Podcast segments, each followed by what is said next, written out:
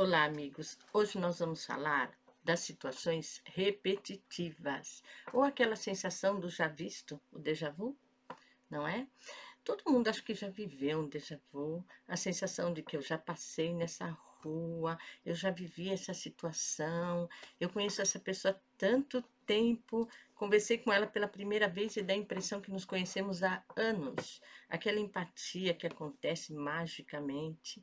Ou se não, estou passando por uma rua e sinto um perfume diferente, é, vem uma emoção, vem uma tristeza, ou vem uma saudades que eu não sei de quê. Eu não me lembro de ter usado esse perfume, eu não me lembro de ter sentido esse cheiro. Aliás, nós já falamos a respeito disso no episódio da fantosmia não é? Mas, igual, a sensação de déjà vu é muito latente nos dias de hoje. Eu entro numa casa e sinto o cheiro da casa da nona, me lembra a casa da nona. Eu entro numa casa e dá uma sensação de paz, ou entro num outro ambiente e me dá uma sensação de inquietude. Alguma coisa não está bem ali mas eu nunca fui naquele lugar. Mas me uma lembrança tão pesada, ou uma lembrança muito triste, ou uma nostalgia infinita. Então, vamos falar desse déjà vu ou das situações repetitivas que podem estar acontecendo na sua vida hoje. Esses dias nós falamos dos números repetitivos, não é? Sequenciais. É, hoje nós vamos falar de situações repetitivas, porque tudo nesta vida se repete, gente. Tudo, tudo se repete, tá? Então, nós estamos aqui fechando um ciclo, girando o ciclo, fazendo a roda girar, mas de repente ela trava. Ela trava, paramos no mesmo ponto, essa roda está caminhando, caminhando, de repente para tudo, tá? Vamos usar o exemplo da pandemia, né, que parou o mundo mas com sinal de alerta. Mas na nossa vida individualmente, alguma coisa acontece e inicia a se repetir. Se repete, se repete de novo a mesma situação. Eu vivo um relacionamento hoje. É, dura seis meses, dura um ano, aí eu encontro uma nova pessoa maravilhosa, linda, no início, depois ela é idêntica à outra. A história se repete. Aí o que me reclamam muito, o que me falam muito dessa situação repetitiva, principalmente no afetivo, tá? Estou eu vivendo a mesma história, quando não, ainda pior. Eu tenho segmento de mulheres na família e tô, a minha bisavó, a minha avó, minha tia-avó, minha mãe, minha eu e minhas filhas vivemos a mesma história, ou se não, a linha do meu pai tá? Eu vivo a mesma história dele, muda a época, muda a situação, mas o contexto geral é a mesma. O que será que está acontecendo na minha vida? Tá? Isso tem um porquê, gente. Isso tem uma explicação, tem uma base. Alguma coisa parou ali atrás, tá? Nós estamos aqui falando só da genética, nós estamos falando aqui da sua memória inconsciente, das suas vidas passadas, aquilo que você deixou para trás, aquilo que você ainda não fechou. Tá, a Maria nasceu, o Pedro ficou para trás. Tá? A Maria veio. Eu cito sempre o nome da Maria, gente, porque é o nome mais forte impossível, não é? É um nome muito forte, belíssimo. Por isso, a, a propósito a todas as Marias, a minha homenagem, tá? Mas é, é não é que é mais fácil de exemplificar. Para mim, o nome tem muita força tá? Então a Maria nasceu, o Pedro ficou para trás. Tá? Ela viveu uma vida de grandes amores, de muita felicidade, de muita paixão, de uma paz, constituiu família. Tá, aquela história acabou. Por algum motivo, a história foi interrompida. Vamos colocar histórias de guerra, histórias que nós estamos falando de vidas passadas, nós estamos falando de situações épicas, história de que um dia alguém se foi e não voltou tá? E o que ocorre? Aquele que ficou, tá? Porque Maria reencarnou, ela está aqui com nós. Aquele que ficou, Pedro, ele não entende que a história acabou, porque ele precisa da sua Maria. Daí a Maria fala assim: Ah, eu sinto que tem alguém que me prende do outro lado da vida. E você? Você está presa igual do outro lado da vida. Ah, mas ele me prende do lado de lá. É sempre assim. É mais fácil transferir para o outro, não é? Existe uma justificativa, transfiro para outro, aceito todos os meus problemas, não renovo nada e a vida continua. Não, não continua. Aí você quer que se renove? Não vai renovar, porque alguém ficou para trás. A história não foi fechada, a história não foi concluída, tá? Então é uma eterna espera, é uma eterna saudade, tá? Ou se não, eu não perdoei aquele meu inimigo mortal. Ele está ainda lá no mesmo lugar, esperando que eu volte para perdoá-lo, para que ele siga para a luz, para ele me libertar tá? Porque não é só ele que está preso lá, você, pela sua mágoa e seu ressentimento, também está preso ali, tá? E voltamos no velho tema que eu já discuti isso aqui com vocês. O momento gestacional da Maria com certeza tem histórico de cordão umbilical enrolado na garganta no momento do parto. Tem o problema da dificuldade. Eu sentei na hora de nascer, eu dificultei o parto horas para nascer, tá? Eu nasci antes dos nove meses, eu nasci depois dos nove meses. Acho que todo mundo já sabe que é muito mais difícil vingar uma criança de oito meses do que de sete, tá? Então, as gravidezes são muito interrompidas aos oito meses e não aos sete. Aos sete é a possibilidade dela viver, aos oito não.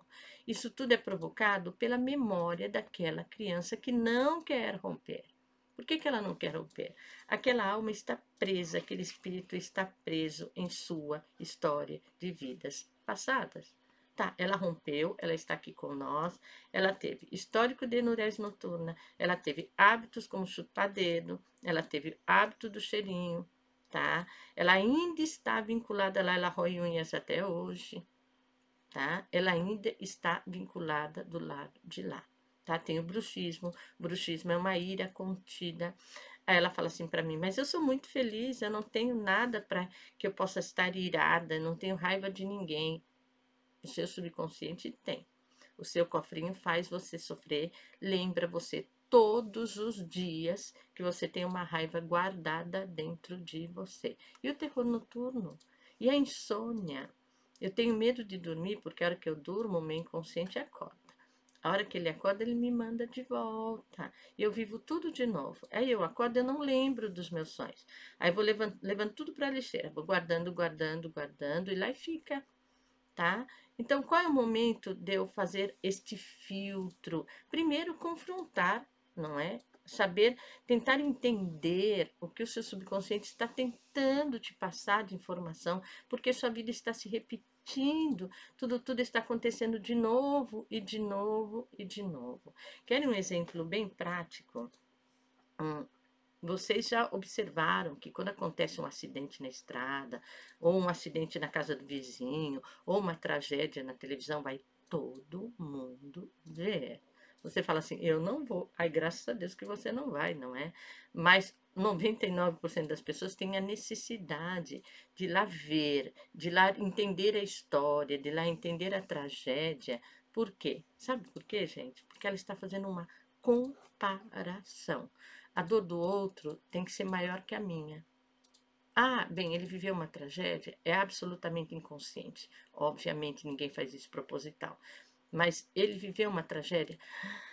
Ah, que alívio. Então, a dor dele é maior que a minha, então eu me conformo com a minha dor, eu guardo a minha dor dentro de um saco, dentro de uma caixa, dentro de um armário, e lá fica, porque eu fico lembrando, ah, mas sabe, aquela pessoa viveu uma tragédia maior que a minha. Então, me conformo. Conformismo não vai te levar a lugar nenhum.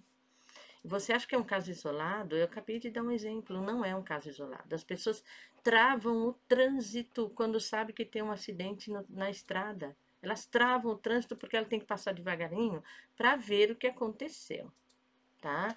Senão ela tem que colar na televisão para entender a tragédia de cada detalhe. Ou pior, ela tem que pegar no telefone e contar para a amiga a tragédia que aconteceu com a amiga em comum. Em detalhes detalhes riquíssimos, quando não ela aumenta os detalhes, porque daí ela alivia a dor dela, consequentemente ela repassando para outra, ela alivia duas vezes, nossa, estou reafirmando que a minha dor é menor que a do outro, de novo, gente, é absolutamente inconsciente, por isso que eu estou manifestando essa orientação para vocês, não é por maldade. Ela chora pela tragédia, ela sente muito pela tragédia, mas é, ao mesmo tempo é um alívio, porque a dor dele é maior que a minha. Então, me conformo com a minha. guardo de novo no armário e lá fica. E eu não reciclo e as coisas não mudam e a vida não passa. Então, nós temos que entender o que é que, onde é que está a minha dor. Nosso objetivo é entender onde é que ficou a sua dor, onde é que ficou parada as suas saudades, a falta que você me faz, qual é o ciclo que eu não fechei, qual é a porta que eu não quis abrir, qual é a história que eu não quis viver, tá? Por que, que eu não quero entender o que passa comigo? Por que, que eu não quero reciclar? É por comodismo? Muitas vezes não é o comodismo, é também o medo de doer de novo. Mas enquanto você não elimina aquela dor, ela vai continuar constantemente batendo na sua porta e lembrando que ela existe. Até que, como eu falei no episódio anterior, os números repetidos cansam de mostrar para você a mensagem e tá lá você com mais um problema tá? Não dá certo um trabalho, vou para outro, é igual. Eu tive um chefe horrível nesse trabalho, vou para outro, é igual. Você está buscando e selecionando a dedo, tá? Porque você quer aquilo. Eu não quero aquilo para mim, quer. Você não quer reciclar, você não quer confrontar sua dor. Eu morro de dor nos ombros e na coluna. Dor, dores na coluna, na nuca, que se estende para os ombros para os ombros e desce pela coluna, definitivamente é o que chamamos de acoplamento plenegético, ou seja, é um corpo espiritual acoplado a você, sim. Estou te dando um ponto, hein? Um ponto de referência. É alguém que está ali todo o tempo atrás de você, absorvendo a sua energia, porque ele precisa da sua energia vital para estar aqui para reivindicar, para caminhar dentro da tua casa, para falar com você, para vir em sonhos, aquele sonho que você vive, intensamente. Eu vivi aquele sonho, eu vivi aquela história, eu lembro de cada detalhe. Eu passo três dias vivendo aquela história. Então, de onde vem? Vem dessa pessoa, desse corpo espiritual, desculpe, dessa entidade que está acoplado, por exemplo, na sua nuca e nos seus ombros. Ele pesa, gente, ele pesa assim, não pesa só no seu mental, ele pesa também no seu físico, porque daqui a pouco você está andando arcada, porque eu não fui de encontro aos meus problemas. Eu absorvi e armazenei. Vamos falar de somatização física? Tá, estômago, aquilo que eu não ingeri, quantos sapos você já engoliu, tá? Para ter essa, essa úlcera, para ter essa dor de estômago tá? Pedras nos rins. Ele cristalizou o seu emocional. Os rins é o seu filtro do emocional. Você não conseguiu filtrar, ele virou pedra. Ele petrificou literalmente, tá? Dores de cabeça, a sua resistência, aquilo que você não quer mudar. Eu tenho uma enxaqueca horrível. O que que você não quer mudar? Por que, que você está brigando com o seu corpo? Tá? Problemas cardíacos, aquilo que eu não consegui doar aquilo que eu não conseguir reciclar a nível de amor incondicional, tá? Estamos falando de problemas de saúde adquiridos, não genéticos, tá? Adquiridos. Mas tudo pode ser reciclado. Não existe o impossível. Essa dor não nasceu contigo, veio depois, tá? Veio depois. Então, é, essa dor não nasceu contigo. Esse mal-estar não nasceu contigo. Esse medo não é seu tá? Ah, mas a minha, eu tenho depressão porque toda história de genética, você nasceu com ela, pelo histórico de genética, isso não significa que você não possa reciclar. Agora, você adquiriu depois, tá, então agora vamos dizer assim, se existe uma culpa, essa culpa é sua. Não, não estou brincando porque não existem culpas, não existem culpados. Eu queria justamente chegar nesse conceito se você carregar a culpa do mundo, porque é tudo justificativa, né? Você tem que justificar a tua dor, você tem que justificar a dor do vizinho, você tem que justificar a dor da, de quem você nunca viu na sua frente, que você está assistindo na televisão. Você vai buscar uma justificativa para a sua dor para poder respirar e seguir em frente e girar em círculo e girar em círculo e girar em círculo, tá? O seu armário deve estar barrotado já, sua gaveta não tem mais por onde guardar dor dos outros, porque você tem que ter elas inclusive guardadas ali com você para comparar com a sua. Não existe, gente. É hora de eliminar, é hora de fazer um filtro.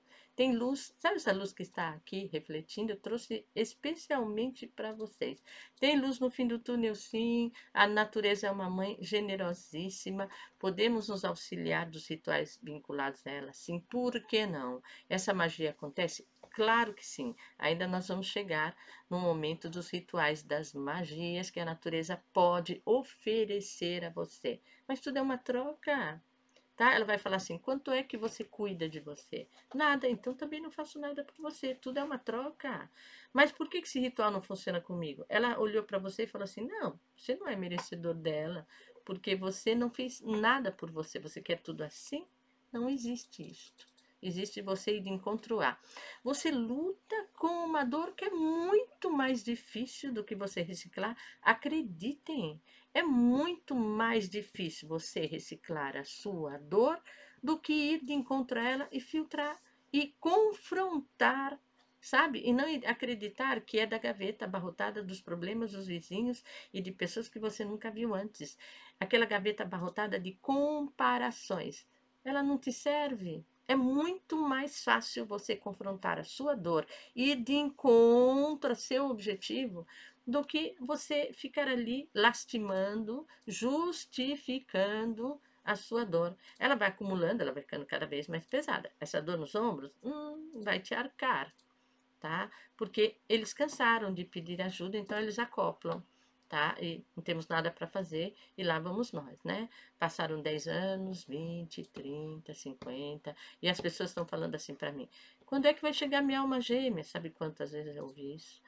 Quando é que eu vou ter a minha, a minha prosperidade pessoal? Hoje nós vamos falar a respeito da sua prosperidade pessoal. Hoje, se você quiser, se você está pronto, se você se predispõe, como você está argumentando para mim que você faz tudo para isso, vem, a live é gratuita, vem ouvir. Hoje, às 5 horas do Brasil, depois você faz o fuso horário com o seu país, por exemplo, eu estou na Inglaterra, às 9 da noite, tá? Irlanda, 9 da noite. Tá? E Portugal, às nove da noite, eu vou estar com a live, tá? Para poder tentar orientar você com a prosperidade, pessoal. Tentar mostrar para você que tudo, tudo é possível, tá? A gente vai ter um encontro muito legal, vocês estão convidados. Agora, independente disso, vamos lá, pensem no que eu falei, por favor, Pare de riscar calendário, tá? Hoje quase não se usa mais, mas por muito tempo usava calendário. Acho que ainda muita gente usa na mesa, porque ela risca os dias, quanto falta para acabar. Mas para acabar o quê? Sabe? Para acabar o quê? Você nem começou, tá? Daí ele vai em férias. É sexta-feira, ele tira as coisas da mala, coloca no hotel ou na casa que ele alugou para férias, que ele pagou muito para que ele esperou um ano inteiro. A gente sabe que pelo menos no Brasil ele precisa esperar um ano inteiro para sair de férias, tá? Aí ele chega, ele coloca as coisas na, na casa. Chegou o segundo dia, ele começa a levar as, ele vai, ele chegou na sexta, ele tem que ir embora no domingo. Aí chegou no segundo dia, ele começa a levar as malas para dentro do carro, pelo amor de Deus, tá? Quanto falta para acabar? Tá? Mas eu acabei de chegar de férias, é sábado ainda, eu tenho domingo inteiro e posso ir domingo à noite. Domingo, meio-dia, estou na estrada já. Quanto falta para acabar? Eu não desfrutei. Porque estou esperando que logo acabe, logo acabe, comece de novo, logo acabe, comece de novo, logo... Estou dentro da rotina do relógio que gira no mesmo ponto, no mesmo sentido, fazendo as mesmas coisas. Quando não, ele faz férias a vida toda no mesmo lugar. Ah, vocês conhecem alguém que faz isso nas férias tem que ser da hora que ele nasceu, a hora dele morrer, no mesmo lugar. Ele nunca renovou. E sair de casa é outro dilema, não é? Então, ele tem que fazer as mesmas férias, comer no mesmo restaurante, comer todo domingo a mesma coisa. Pelo amor de Deus, não mude esse relógio, porque depois eu surto, eu não sei o que fazer. É hora de surtar, é hora de arriscar, é hora de mudar, é hora de inovar tá? Mais do que nunca, gente. A gente está vivendo uma pandemia. Ela está batendo na sua porta mundial. Nós estamos vivendo a, a pandemia dentro do seu ciclo social, tá? Então ela está batendo na sua porta. Ela está falando assim: escute, é hora de ser feliz, é hora de viver. O que, que mais você está esperando para renovar? Então eu estou aqui convidando vocês para renovar, para ousar, para se atrever a ser feliz. É um atrevimento, é uma ousadia, mas eu tenho certeza que você tem capacidade para isso. Por isso, uma vez mais, te convido para a live de hoje, ou se, essa, se esse vídeo ficar gravado, não esqueçam, não se esqueçam jamais. O direito de ser feliz é agora. A prosperidade pessoal cabe a cada um. Ninguém vai pegar você pela mão nem bater na sua porta tá? Eu vou esperar que você tenha a iniciativa de vir, a iniciativa de me procurar, por que não? Como profissional, eu posso te ajudar com a terapia de regressão, posso te ajudar na orientação da sua prosperidade pessoal, mas tudo depende de você. Até que ponto você está pronta? Ouse, se atreva. É hora de ser feliz.